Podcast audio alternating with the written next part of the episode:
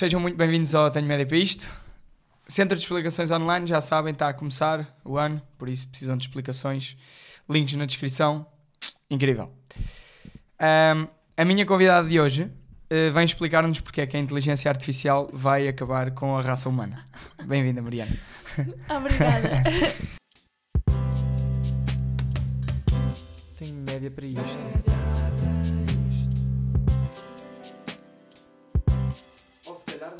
Olha, então, uh, como eu te estava a dizer, acho que primeiro pode ser importante explicar um bocadinho o que é que é o conceito de inteligência artificial. O que é inteligência artificial? Acho que podemos começar por aí. Ok, então, a inteligência artificial para nós em engenharia e ciência de dados e até também na engenharia informática, Uhum. ou seja, basicamente na informática, eh, consiste em vários algoritmos e várias aprendizagens que podemos fazer com o computador, eh, tendo dentro dela várias áreas, tal como a aprendizagem computacional. Ok. Uh, desculpa, vou-te só pedir para estares um bocadinho mais centrada com o Ok. microfone, porque isto aqui de lado já não capta tão bem.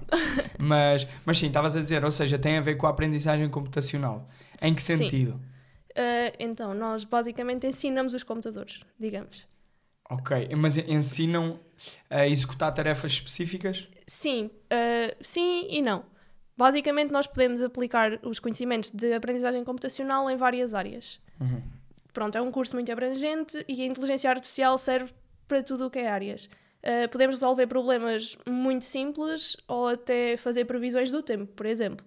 Ok, ok. E isso dá-se com a aprendizagem computacional através de vários modelos e, várias, e vários treinos que os computadores fazem e testes a dados já existentes que podem vir a prever dados futuros.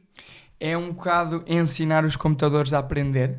Sim, é isso mesmo. Ok. Nós ensinamos os computadores a aprender para que eles depois possam fazer previsões acertadas e que possam ser úteis para os mais variedíssimos problemas. Ok, ok. Então, eu tenho aqui uma questão que é, e que é, no fundo é o isto ou aquilo, uh, ficámos sem luz, Uh, no fundo é o isto ou aquilo, que é, eu pensei, o que, é que eu, o que é que eu vou fazer à Mariana para estarmos aqui a debater?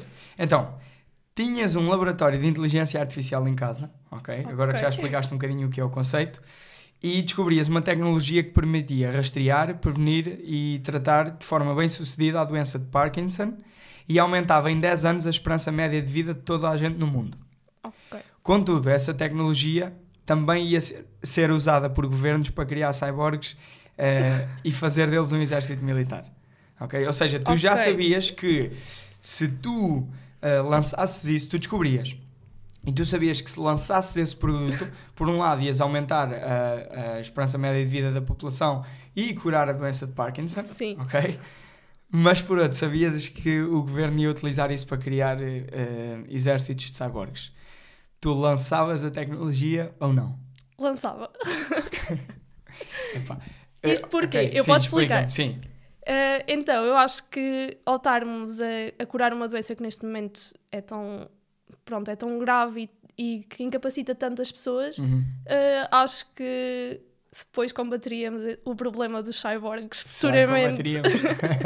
Combateríamos. Não sei. Sabes o que é que eu estou a pensar? As pessoas a usar os 10 anos extra de vida para, tipo, ok, então tenho mais 10 anos, mas já não estou bem a fazer nada, então vou ser um cyborg militar. Estás a ver? Pode Meterem-se ser ainda uma mais aí. Eh, não sei, eu, eu acho que eu, eu concordo contigo. Apesar de tudo, claro que concordo contigo, porque imagina, tu não podes deixar de criar um martelo, de inventar um martelo que dá tanto jeito para tantas coisas, só porque vão haver pessoas eh, loucas que vão usar aquilo para o mal. Vai Né? sempre haver pessoas É loucas isso. que vão usar as coisas para o mal. Exato. Portanto, yeah, eu estou do teu lado. Sim, sim, sim, sim. Ok, mas pegando nisto, ahm, há aquela ideia de que a inteligência artificial ah, se pode ou não vir a virar contra nós de algum modo. Há sempre este medo. E até, eu até estive a pesquisar umas coisas que, basicamente, eu não sei se, se sabes o que é o Neuralink do, do Elon Musk. Já ouviste falar? Não muito. Não Eu- basicamente, eu também não, não percebo muito daquilo, mas o que eu acho que é, ele basicamente quer implementar chips no cérebro que permitem, pá, no fundo, tu teres um cérebro humano, mas ao mesmo tempo é um computador. Estás a ver? Inicialmente. Ok. Então, inicialmente era para restabelecer funções corporais. Contudo, eh, uma das coisas que eu li também foi que ele quer implementar o Neuralink porque acredita que a capacidade de processamento do cérebro não vai ser suficiente para acompanhar os avanços da, da inteligência artificial. É provável que o ser humano não consiga acompanhar a inteligência artificial, porque os computadores cada vez vão aprender mais Yeah. E cada vez vão ser mais avançados, mas acho que isso não é um problema assim para o futuro próximo, digamos. Futuro próximo para ti é o quê? Tipo, 2050 não é um, é um futuro próximo ou não? É um futuro próximo, portanto acho que até aí o meu palpite é depois de nós morrermos. Ok. Para mim está ótimo. Para mim dá. Olha, gosto desse. Ah, mas, mas o que é que é acompanhar? Ou seja, neste sentido de nós não vamos Sim. conseguir acompanhar, em que sentido? Não vamos conseguir controlar? Ou não vamos conseguir. Não, nós controlar vamos conseguir. Uh, não vamos é conseguir acompanhar para desenvolver as mesmas tarefas que o computador está a desenvolver. Neste momento, os humanos conseguem desenvolver as mesmas tarefas que um computador desenvolve Sim. praticamente todas. Eu acho é que nós não vamos ter tanta capacidade de acompanhar esse, esse, esse ritmo de. E, e o que é que tu achas? Achas que isso é bom ou é mau? É assim, pode ser bom porque vamos conseguir, através dos computadores, ter mais, mais informação e mais explicações para o que não temos ainda, Ok. mas podemos também vir a perder eh, certas coisas que, que os humanos têm que, que é preciso para uma decisão, como por exemplo os sentimentos. Os sentimentos. O computador nunca vai ter sentimentos para tomar uma decisão, nunca vai ter. eh, Vai essa parte mais emocional, eh, por isso pode tomar decisões um pouco que nós digamos mais. mais fora Sim, do que seria mais normal. frias, né? No Sim, fundo. exato, mais frias. Ok.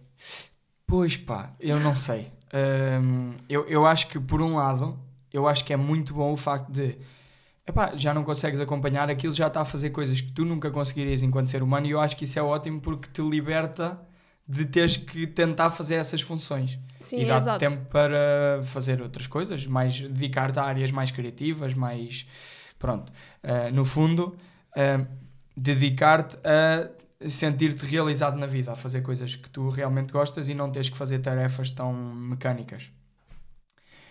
Por outro lado, já não tinha pensado bem nessa parte em que no fundo imagina que, sei lá, estou a dar aqui um exemplo de imagina que no fundo agora quem gera o Sistema Nacional de Saúde é um, uma máquina assim.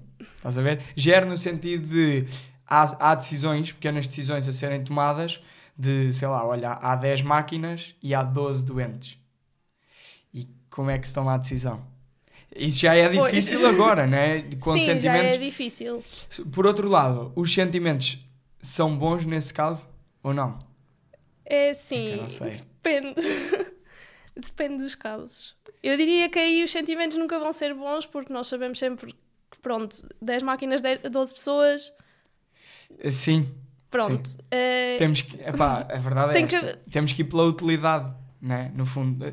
Não é a utilidade da pessoa, não mas é é a utilidade, tipo... mas é as características que que Sim, ainda podem. Pá, no fundo, a idade e a capacidade que a pessoa tem de ainda ser um membro ativo Sim, ou não da exato. sociedade, né? Exato. Mas tipo, é uma decisão terrível e, e deixar isso nas mãos de um computador eu acho que ainda é pior, Totalmente. né?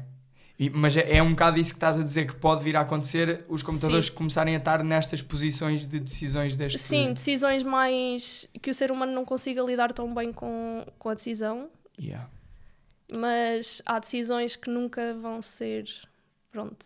Que eu acho que um computador nunca vai conseguir tomar a decisão certa.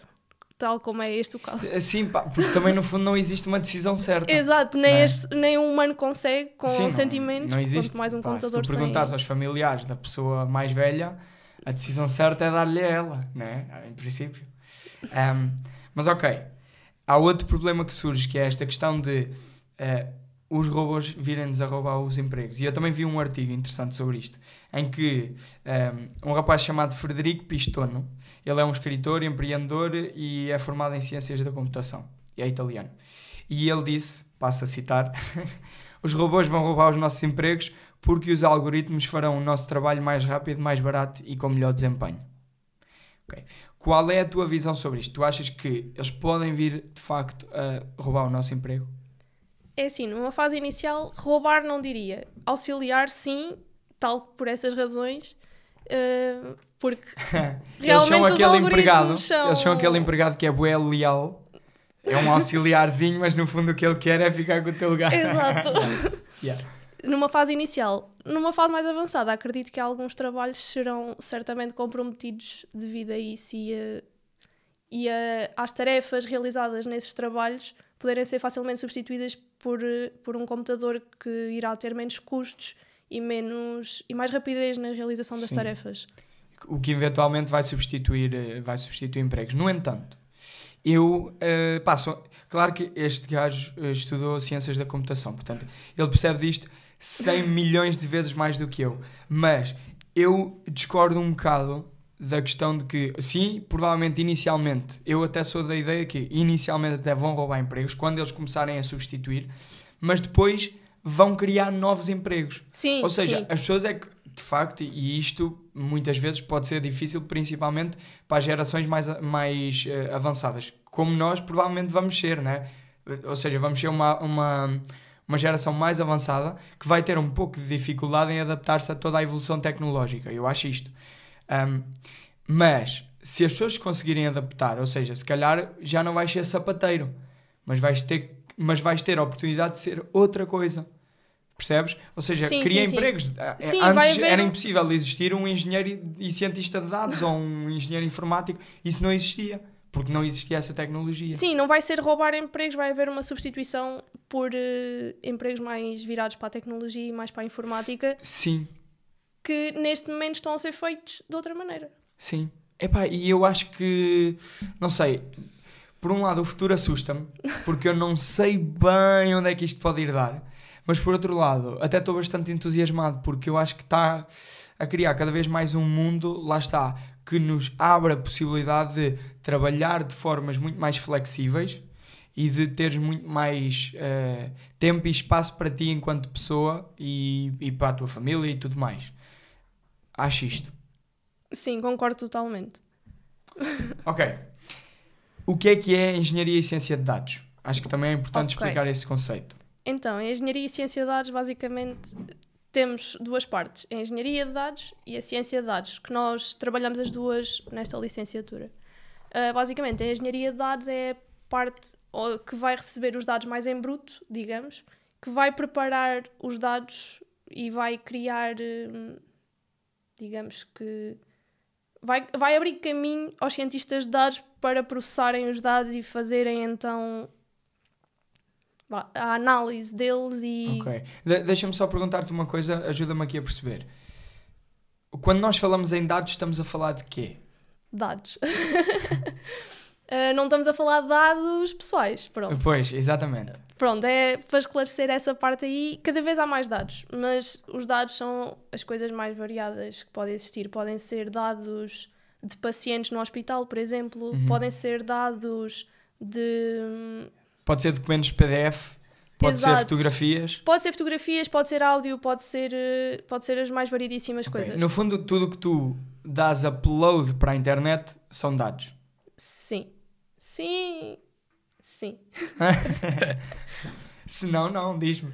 Não, são. Mata-me já aqui. Não, mas, é- mas sim, eu acho que, eu acho que entendi. É neste conceito, sei lá, quando tu abres o iPhone e, e vais ver, eh, ok, quanto espaço é que tens, aquilo abres uma aplicação específica e aquilo diz que tens, sei lá, 1 giga gasta em, em, em dados. De, de dados, 1 giga Sim, de dados sim, a sim. ocupar espaço. Sim. É esse tipo de dados, né? É esse tipo de dados. Ok. Então, pronto. O engenheiro recolhe-os para que o cientista os analise. Sim. Ok. E depois também há os analistas de dados que fazem uma análise mais profunda. Os cientistas focam-se mais noutra, noutro tipo de análise, num tipo de preparamento, digamos. Uhum. E um tipo de. que possa fazer a tal aprendizagem computacional, Certo. meter os computadores a aprender com os modelos para que possamos resolver problemas às mais variedíssimas empresas e nas mais diversas áreas. Vamos supor que é um hospital e que são dados de Ok. pacientes. O, o objetivo aí do cientista e, e engenheiro, no fundo, é, é um bocado, por exemplo, eh, programar e ensinar o computador a, sei lá, categorizar os, paci- os pacientes por doença e por necessidades, cenas desse género? É assim, vamos por outro lado. Ok. Eh, se nós tivermos uma base de dados com todos os doentes no hospital, eles já vão estar caracterizados por doença, su- suponho eu, porque isso Sim, é, pois, exato. é, exa- sim. é um a dos primeira coisa que fazem quando chega Exato. lá?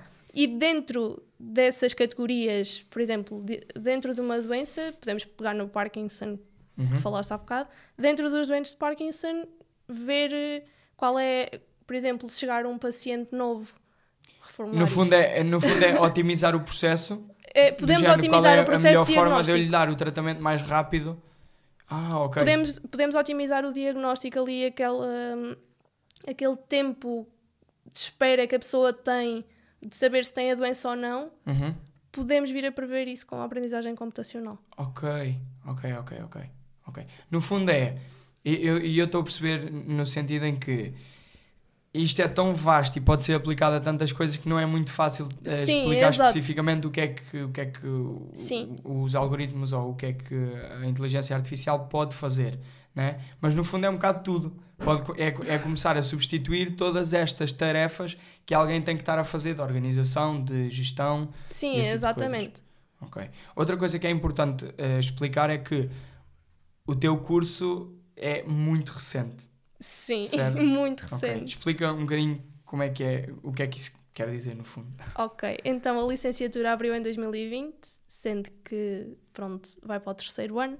Seja, um- exato, tu vais para o terceiro ano Exato. e tu és tipo em Portugal das pessoas que, que sabe mais sobre este curso porque não há outro também. Existem mestrados. Em mestrados. Certo. Existe também em Lisboa e acho que no Porto, se não me engano, no mestrado em Engenharia e Ciência de Dados, tal como em Coimbra, que abriu ao mesmo tempo que a licenciatura em 2020, Hum. onde já existem profissionais, pronto, Ah, ok. já existem formados e que saíram para o mercado de trabalho este ano. Ahm, da licenciatura só saímos para o ano, digamos. Uhum. Porquê é que tu achas que isto eh, começou tão tarde? Ou seja, esta, porque é a única licenciatura que existe em Engenharia Sim. e Ciência de Dados, é em Coimbra. Eh, porquê é que tu achas que isto começou tão tarde? Esta Eh, área em específico? devido à imensa procura que existe.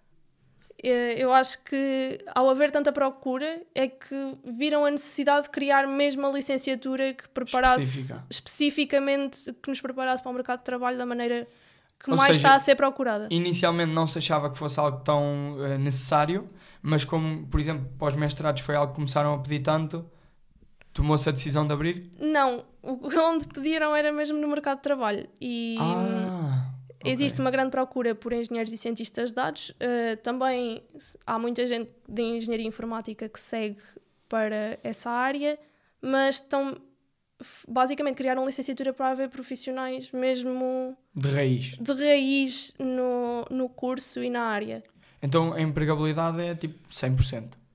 Pelo que nos dizem. depois, nos, depois nos dizes, daqui a 5 anos, olha, pá, Simão, ainda não arranjei emprego, afinal era uma farsa. Pá, esperemos que não. Ahm, mas eu acho que a vantagem de tu est- estares numa área destas é exatamente essa. É tão versátil e tão vasto que é, é quase impossível tu não teres emprego. Principalmente num mundo em que se está a tornar cada vez mais digital. E com cada vez mais dados. E com cada vez mais dados, exatamente. Eh, e além de que o teu curso tem uma vantagem que me parece, que é tu não és só cientista de dados, nem és só engenheiro. Então, como tens estas duas componentes, tu, tu podes adaptar-te muito mais ao mercado. Sim, e tem muitas outras saídas que não são, digamos, o nome do curso. Qu- Quais é que tu dirias que são assim as saídas principais? Pronto, é engenheiro de dados, cientista de dados, analista de dados. Pronto, tem tudo a ver ali com dados Uhum. e com a análise deles. E até há quem aplique em gestão, por exemplo, em economia. Ok. Pode ser mesmo aplicado em várias, em várias áreas. Sim, lá está, podes aplicar em qualquer tipo de empresa. Sim, Vamos às cadeiras então. ok. Eu tirei algumas, mas se achares que faltam algumas, é só dizeres-me e falamos. Eu normalmente tiro as que me interessam. não, é, imagina, nunca tiro, sei lá, álgebra. Porque quase todos os cursos de engenharia têm, Ah, acho não, que não, não- não, faz sentido estar a perguntar o que é que se faz em álgebra, mas até porque o nome me assusta um bocado. Ah, introdução à engenharia e ciência de dados. Ok. O que é que vocês aprendem logo que chegam? Quem entra no curso, este é o primeiro contacto, não é? O, o que, é que, que é que vos explicam lá? O primeiro contacto que nós temos com a Engenharia e Ciência de Dados é mesmo nessa, nessa cadeira, hum, onde é dividida precisamente em duas partes, a Ciência de Dados e a Engenharia de Dados. Ok. Dividem mesmo para nós termos a noção que são, que são coisas separadas e que são dois mundos que podem ser separados. Basicamente, quem chega aprende os modelos mais básicos, digamos. Tem ali uma introdução ao- aos algoritmos, a alguns algoritmos, a, a um projeto que, quando é feito, é implementa é, leva com vários algoritmos que aprenderam, com os mais básicos, digamos Uhum. eh, que aprenderam ao longo de meio semestre, pronto, porque é metade, metade para cada, para cada uma das áreas.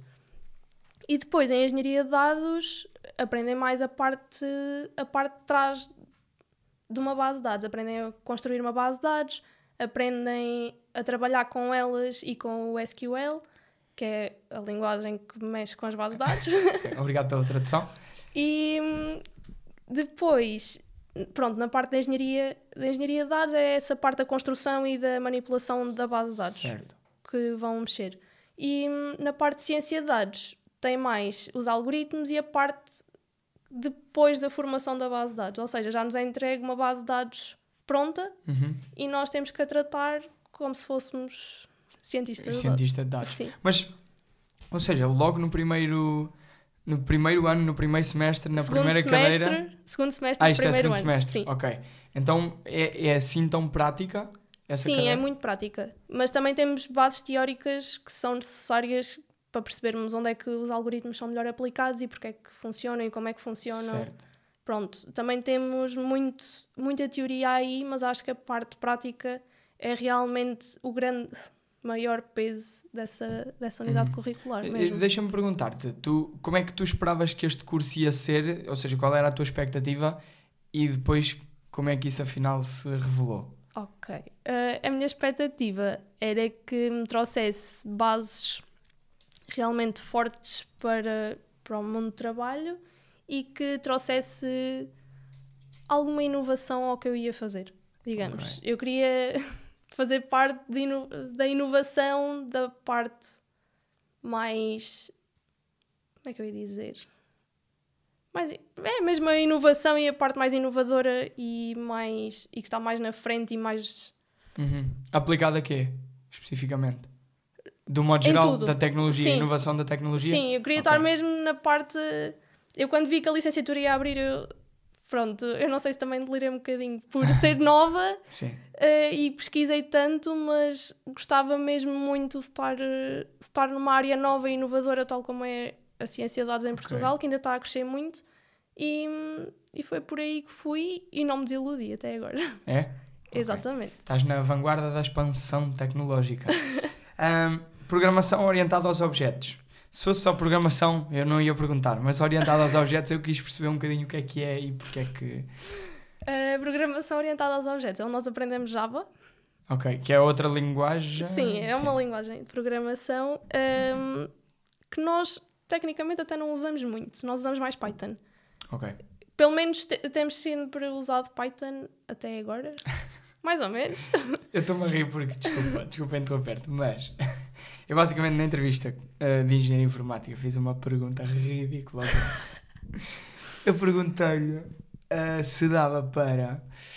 Como é que é? O que é que eu disse? Se dava para. Ah, se através da linguagem Python tu conseguias escrever tipo, Olá, sou o João.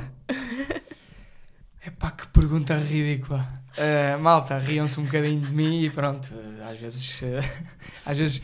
Porque eu achava que aquilo era do género eh, uma linguagem como código Morse. Sabes? Que é tipo.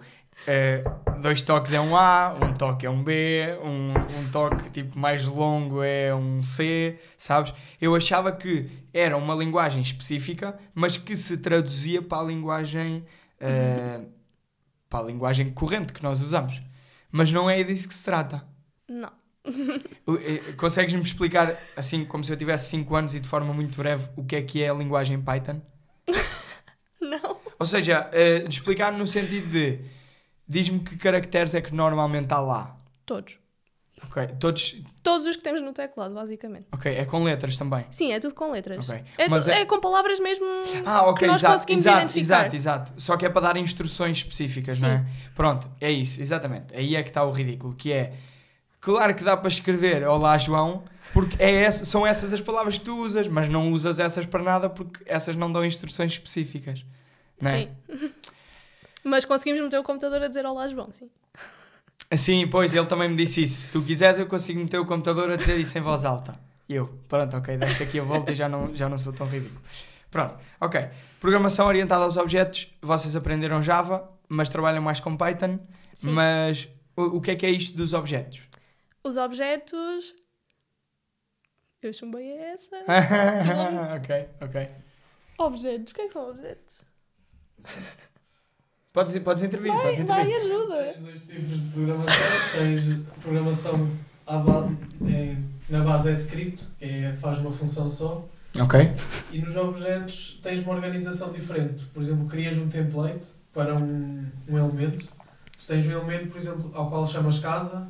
E depois, dentro desse elemento, tens vários atributos. Tens a morada, tamanho, ok. área, rua, cidade. Ok, Ou seja, isso é um objeto. A casa é um objeto. ok. Tens vários atributos lá dentro. Tem a ver com a a organização que tu fazes para programares depois à volta disso. Muito bom, muito bom. Trouxeste aqui um excelente ajudante. Ah, mas ah, tu chamaste essa, essa cadeira, sentiste que foi muito difícil, de um modo geral, ah, era complexa para, mesmo para os teus colegas? Não? Não. Ok. Não, mas eu estou a perguntar porque também é importante quem vai para o curso perceber um bocado, epá, olha, esta de facto é... Então qual é que tu achaste, se calhar além dessa, porque para ti especificamente foi difícil, Não, para mim não foi difícil. Eu posso explicar aqui o contexto. que Ok, Foi Covid. Por mim. Ah, ok, ok. O facto Como de estávamos na altura de Covid e tínhamos, tínhamos aulas online, foi ali um bocado. Foi um bocado complicado gerir eh, tanto a nível psicológico como Ok, estar a gerir tudo de uma forma, pronto, clara e sem, sem problemas. E depois acabei por, eh, por deixar a universidade um pouco de lado, Ah, digamos, uhum. e essa foi a cadeira Porque tu que- no fundo tiveste dois anos e era só de Covid. Tu ainda não tinhas tido o curso em presencial. Não, só este ano. Só este ano é que tivemos bem, mesmo... Só no terceiro ano é que tiveste Não, curso. só o segundo ano. Terceiro Ah, ano segundo, ainda segundo, vou... sim, sim, sim. Yeah, terceiro, ok. Mas o primeiro ano foi basicamente todo online e foi, foi complicado gerir. Acredito que para todos os que tiveram aulas online. Que não foi fácil. Compreende-se. Sim, compreende-se. Otimização contínua. Eu abri esta cadeira, ok, e fui ver porque dá para tu veres mais ou menos os temas que vocês vão abordar e eu não Sim. percebi nada daquilo. Porque quando eu olhei para a otimização contínua eu pensei, ok, é aprender a, a otimizar a tecnologia. Mas não tem nada a ver com isso então. Eu também não percebo, mas pronto. Ok. Não, mas hum, otimização contínua. Nós basicamente aprendemos algoritmos a faz- e a fazê-los também um bocado à mão. Hum. Basicamente. A À otimizar. mão a programar, é isso? Não, mesmo à mão. Mesmo a fazer contas e desenhos e coisas. Eh, Eu lembro-me que, por exemplo, fiz um programa, mas isso já foi em código, fiz um programa que otimizava a localização, acho que era de um ponto mínimo, de uma Uhum. função, através de triângulos. e isso dá para fazer é à mão. Nós fizemos isso também à mão e foi, foi engraçado perceber que também, também conseguíamos fazer à mão, mas pronto, lá está. Posso trazer aqui esta questão. O computador faz muito mais rápido e sem erros. Lá E nós trazemos algum erro e complicação à coisa. digamos. Sim, sim. Sim, eh, ou seja, por um lado, ma- por, por um lado eu também acho que é bom vocês terem o contacto. É quase vocês aprenderam a fazer aquilo de raiz. Sim. À mão, né? É, é perceber exatamente o, qual é o processo que o computador está a fazer. E acho, acho que isso é fixe. Mas por outro lado, claro, o computador o vai computador fazer é o sempre computador. muito melhor do que tu. Ahm, o que é que eu tenho mais aqui? Tenho tópicos de inteligência artificial. Ok. O que é que falaram nesta? Uh, tópicos de inteligência artificial. Basicamente, pegámos na, na inteligência artificial e foi-nos foi-nos proposto a realização de um projeto onde nós tínhamos total liberdade para escolher o que quiséssemos. Hum, Uh, o meu projeto, eu posso falar do meu projeto, sim, força. que foi previsão de ataques cardíacos. Ou seja, basicamente pegámos num, num ficheiro de dados que já tinha os resultados, tinha, se o paciente realmente tinha tido um ataque cardíaco ou não. Numa, era um dos atributos já, pronto, para haver o estudo, para termos a previsão de, dos ataques e também nós fizemos o estudo de qual é que era o melhor eh, algoritmo para a previsão dos ataques Uh, cardíacos. Foi um trabalho meta, que é no fundo Sim, este para prevenir os, os ataques cardíacos e este para ver qual é que é o melhor a prevenir os ataques cardíacos. sim, nós fizemos a- as duas partes, basicamente. Hum. Tínhamos o resultado e ignorámos eh, essa coluna, digamos assim. Uhum. É um ficheiro Excel, basicamente. Ok. Ou seja, nós conseguimos ignorar colunas, conseguimos pegar só nas que nos interessam e nas que são mais relacionadas com o problema. Por exemplo, hum, uma coisa que não tenha muito a ver com ataques cardíacos. Não, mas eu, eu Não, acho mas- que esse é um mas, bom exemplo. Por exemplo, pegar num, numa, numa, num dos atributos que não tenha muito a ver e eliminá-lo logo à, ah, à partida. um atributo da cons- pessoa. Por Sim, exemplo, ser ruivo. exato. Não interessa para, não para interessa nada. Não interessa para nada, descartamos para, não, para termos dados mais concretos e que nos ajudem mesmo a tomar, Uhum. a ter aquela decisão certa. Ou seja, nós pegamos, nós pegamos no conjunto de dados, fizemos, aplicámos os vários modelos e até a diminuir eh, o conjunto de dados e o conjunto de características que existia, por exemplo, o tipo de cabelo não Uhum. tem a ver com, com o tema, era totalmente descartado logo Uhum. ao início, porque também vemos as correlações com, com o a- com a resultado doença, certo. que existe.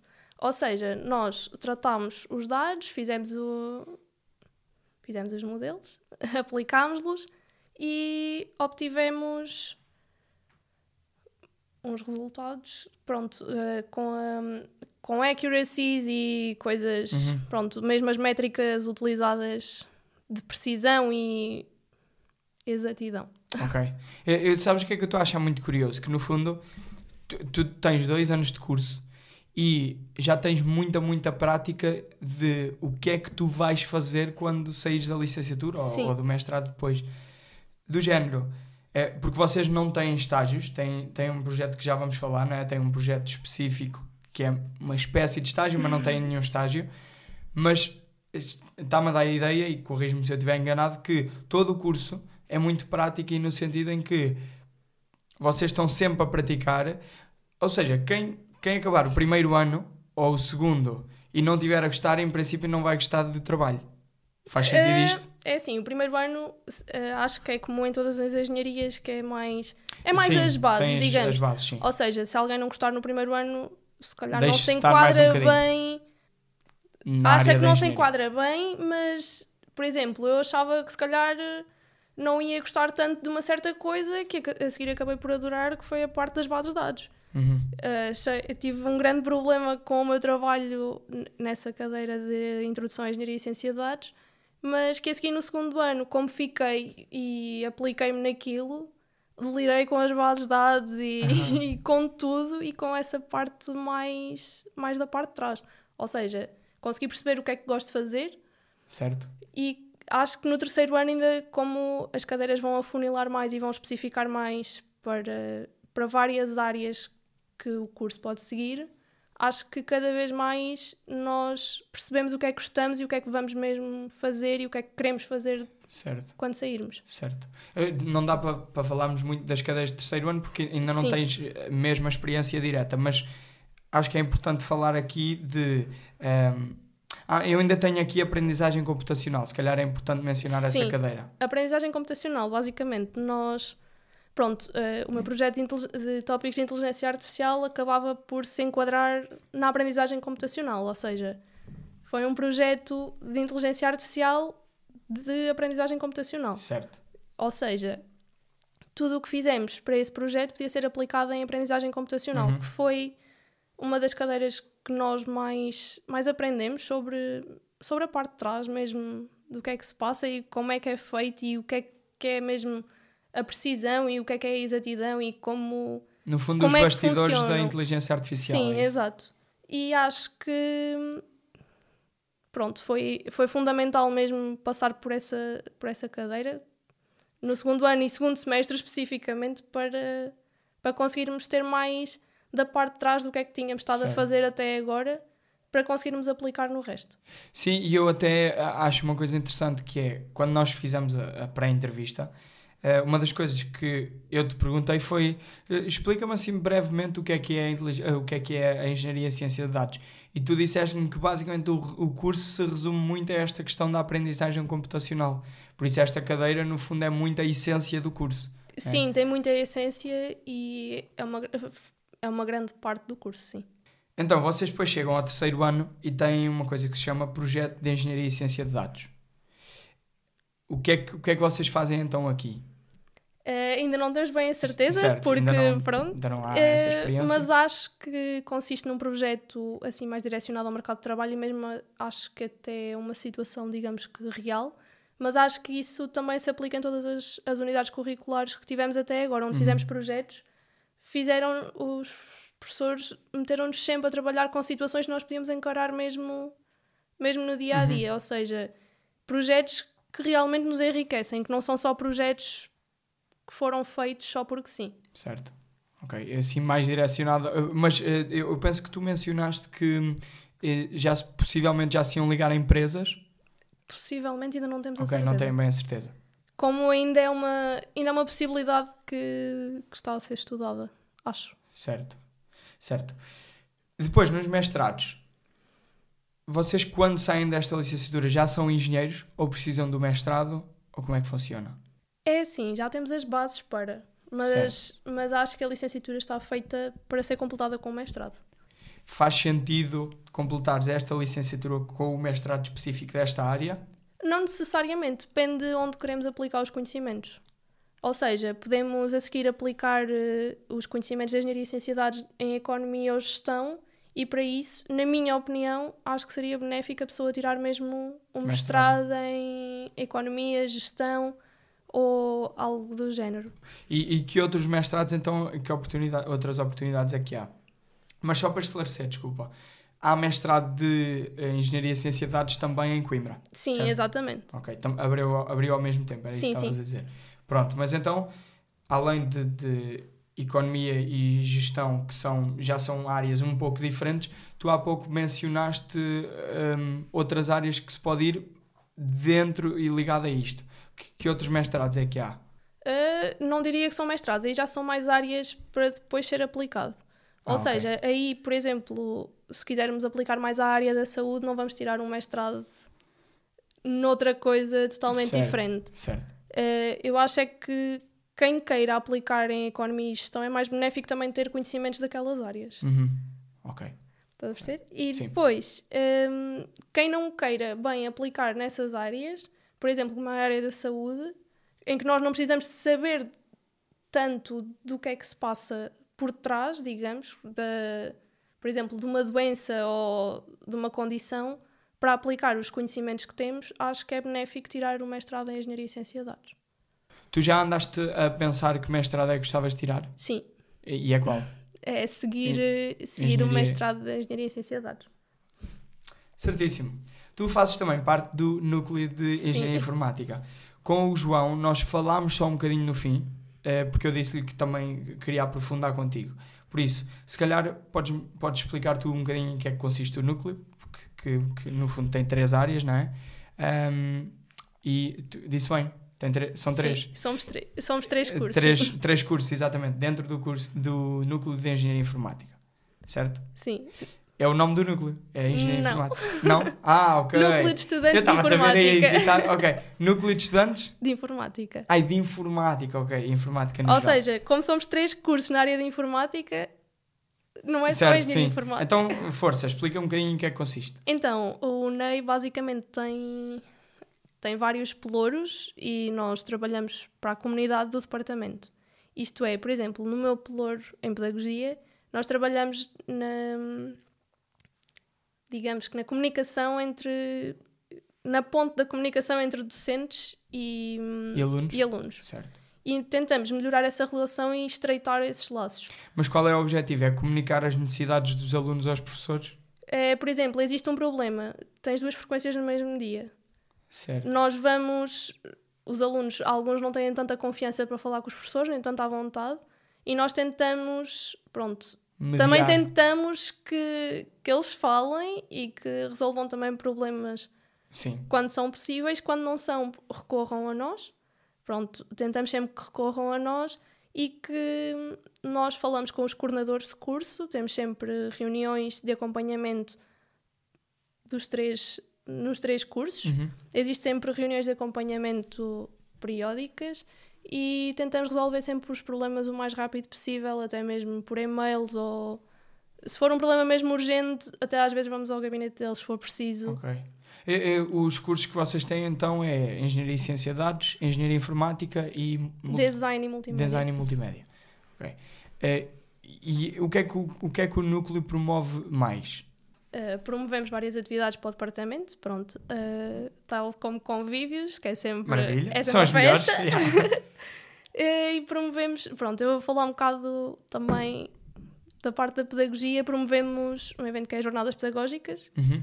que hum, basicamente nós temos uma conversa aberta com os professores que nós achamos mesmo interessante mantê-la e que estamos a trabalhar em melhorá-las cada vez mais, em que basicamente temos um, um representante eh, que basicamente nós recorre- eh, recolhemos informações aos alunos, tipo os problemas, o que é que se passa, o que é que não se passa, Um bocado de feedback. recolhemos o feedback e depois juntamos os professores e os alunos na mesma sala com os coordenadores de curso Ia bem.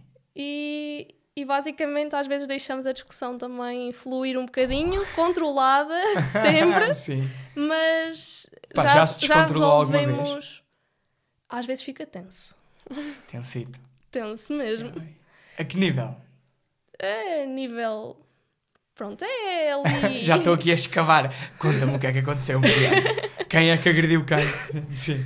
Ninguém agride ninguém, mas, mas às vezes sei que há vontade dos alunos de mandarem vir um bocadinho com. E dos professores Com também, só que eles disfarçam sim. melhor. Sim, os professores disfarçam melhor. Mas ahm, tu que estás nessa área de mediação, ahm, sentes que da parte do docente até há essa abertura para Sim. ter uma comunicação e receber feedback e tentar. ah, Sim, no nosso departamento nós por acaso temos. Eu orgulho-me da ligação que nós temos também com a comunidade docente uhum. e co- até com a direção do departamento nós temos uma ligação muito boa hum, e há sempre. conver- a conversa nunca chega. Pronto, pode ficar ali tensa, mas nunca, nunca escala demasiado. Uhum. E depois os professores, até mesmo se não, se não estiverem presentes na- nesse dia, eh, chegam às aulas e perguntam: então, eh, passou-se alguma coisa? Sei que falaram disto, o que é que podemos melhorar, o que é que não podemos melhorar? Olha, muito fixe. Isso é muito e fixe. basicamente nós já conseguimos, até mesmo, pronto, em Engenharia Informática faz há mais anos e em Design e Multimédia, porque são cursos que já existem há mais tempo, mas até em Engenharia e Ciência de Dados nós já conseguimos mudanças, já conseguimos aliviar o peso de uma cadeira que estava, achavam que estava boa, mas estava um bocadinho pesada demais para os Certo. alunos. Já conseguimos ali várias pequenas mudanças que fazem a diferença. Eu acho que isso é muito bom e é muito bom ver que em Portugal os professores estão cada vez mais abertos a receber esse feedback dos alunos, porque eles estão numa posição em que, eh, sei lá, normalmente são pessoas doutoradas, né?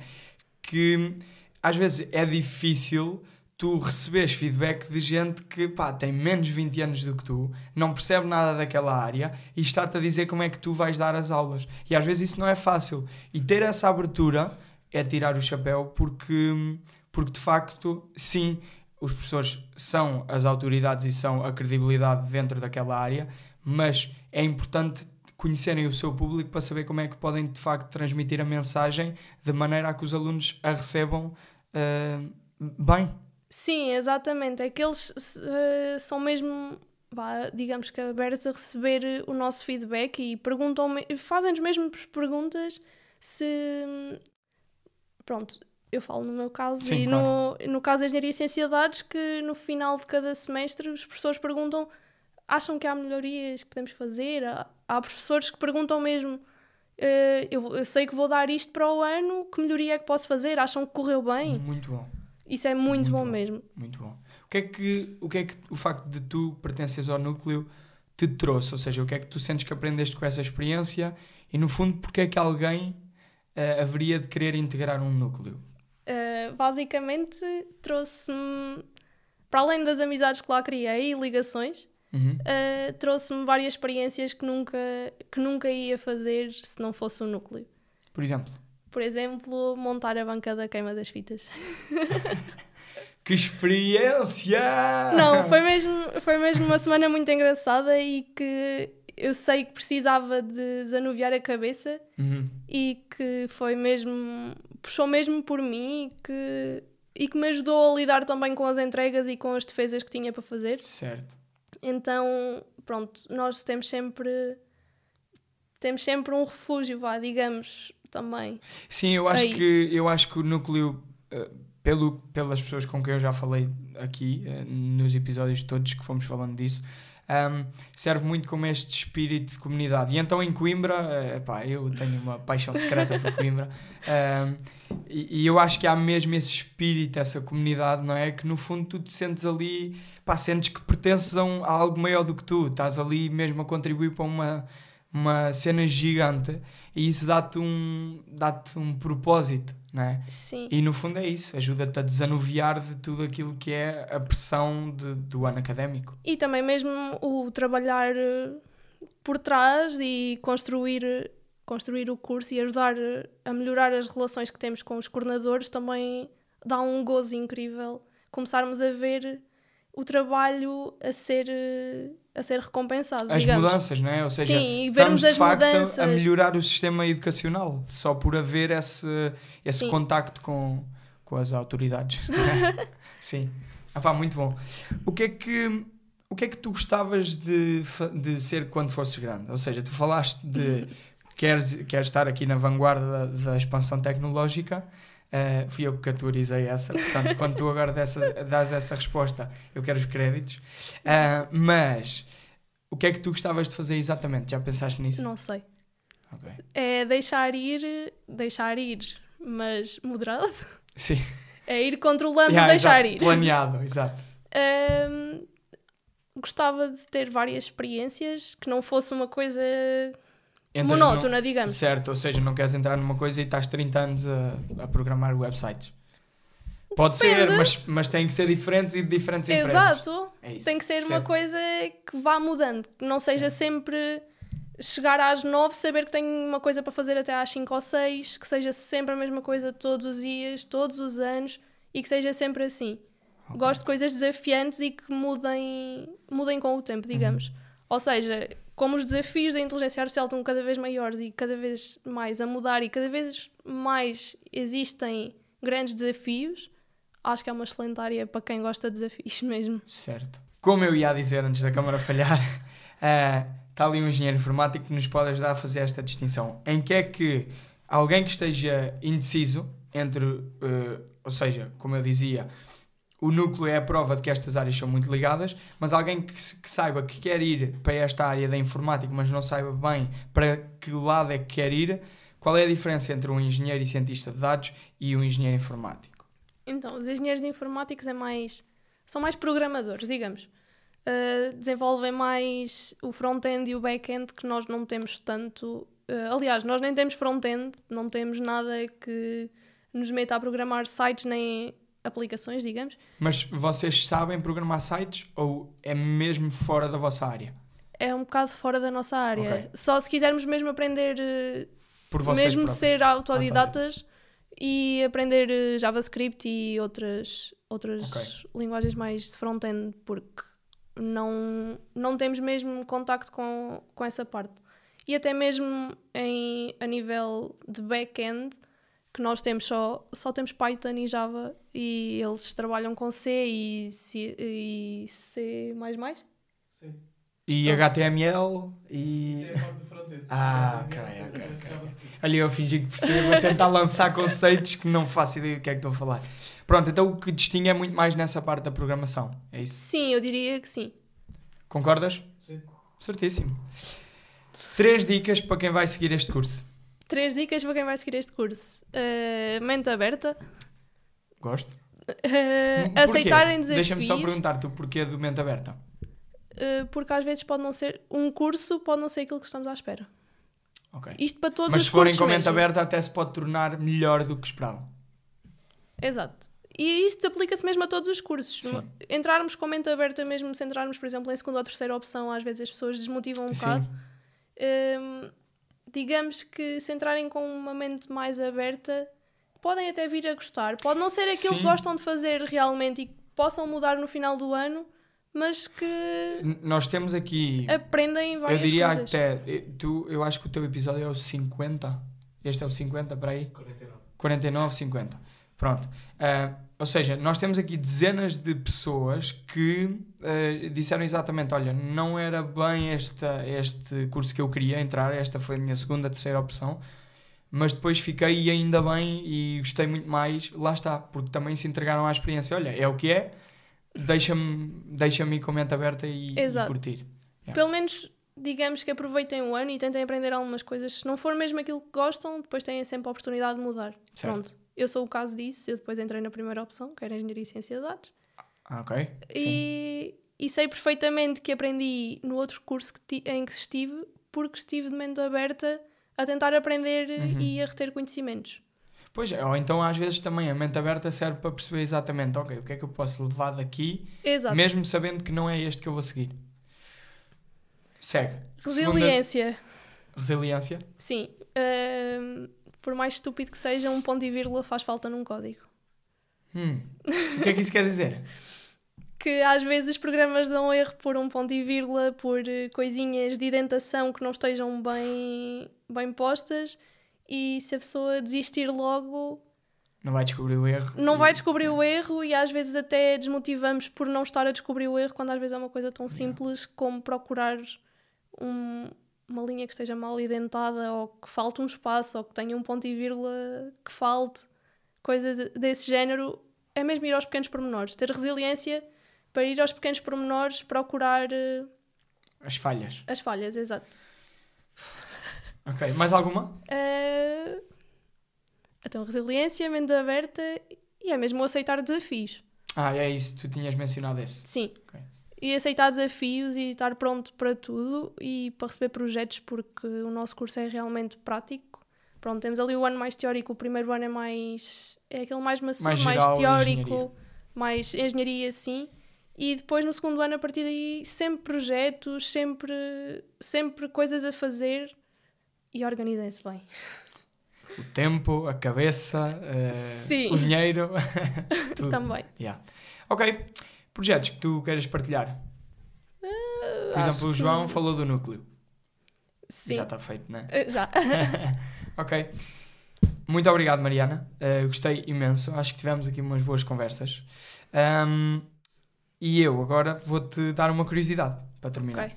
Sabias que David Levy, um estudante de inteligência artificial, acredita que em 2050 os casamentos entre pessoas e robôs serão uma realidade? Poderão ser. Quem sabe?